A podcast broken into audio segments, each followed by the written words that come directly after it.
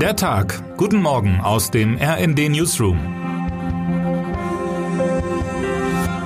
Es ist Mittwoch, der 12. April. Noch dreimal schlafen, dann gehen die Meiler aus. Spätestens um 23.59 Uhr am Samstag wird die letzte Verbindung gekappt. Die letzten drei verbliebenen Atomkraftwerke Isar 2, Neckar-Westheim 2 und Emsland gehen vom Netz.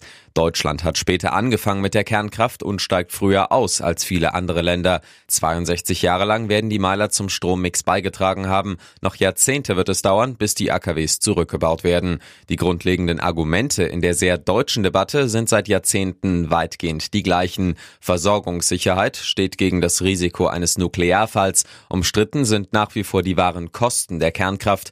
Ein Endlager für den radioaktiven Abfall gibt es immer noch nicht. Zuletzt im Zeichen des russischen russischen Angriffskriegs auf die Ukraine bekam die Kernkraft nochmal neuen Zuspruch als Ersatz für russisches Gas. Zuletzt stammten rund sechs Prozent des deutschen Stroms aus den verbliebenen Meilern. Soweit die Tatsachen. Die Deutschen haben eine irrationale Hassliebe zu einer Technologie, deren Kosten und Gefahren sich dem ersten Blick entziehen, schreibt mein Kollege Jan Sternberg. Fakten spielten bei den himmelhoch jauchzenden oder zu Tode verängstigten Blicken auf die Kernkraft nur eine untergeordnete Rolle. Uns wird das Thema die ganze Woche über beschäftigen beschäftigen. Die Diskussionen werden sich vermutlich ein letztes Mal der Kernschmelze nähern. Alicia Mentgen hat die wichtigsten Positionen zusammengefasst. Termine des Tages. Frühjahrstagung von IWF und Weltbank in Washington mit Treffen der Finanzminister und Finanzministerinnen und den Zentralbankchefs und Chefinnen der G20-Staaten.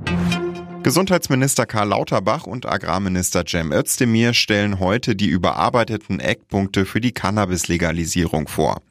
Das RND hat erste Informationen schon vorab erhalten. Wer heute wichtig wird.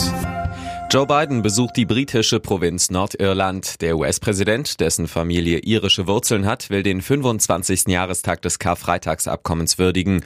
Der Friedensvertrag vom 10. April 1998 beendete den jahrzehntelangen Bürgerkrieg zwischen katholischen Befürwortern einer Vereinigung mit dem Nachbarland Irland und protestantischen Anhängern und Anhängerinnen der Union mit Großbritannien.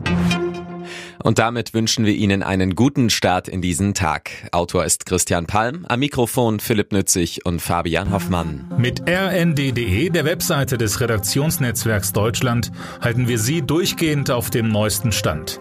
Alle Artikel aus diesem Newsletter finden Sie immer auf rnd.de slash der Tag.